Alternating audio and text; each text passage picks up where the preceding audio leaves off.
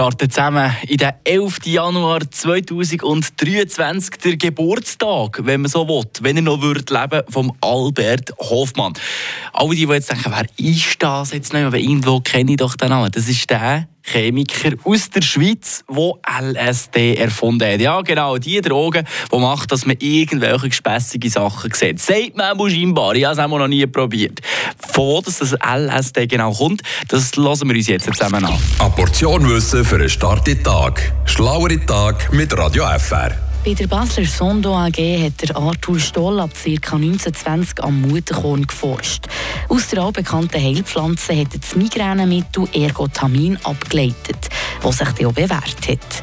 Für die Herstellung von Ergotamin hat die Sondo AG dann im grossen Stil Mutterkorn angebaut. Und so fängt eigentlich die ganze Geschichte vom LSD an. Der Albert Hoffmann ist in den 1930er Jahren zur Firma gestoßen und hat den klaren Auftrag bekommen, das Mutterkorn noch mehr unter die Lupe zu nehmen. Im Labor von der Sondo AG hat er die verschiedenen Bestandteile vom Mutterkorn analysiert. Und so eigentlich der Hauptbestandteil vom LSD, nämlich die Säure, gefunden. Mutterkorn ist eine längliche, kornähnliche und bis zu 4 cm lange Durchform.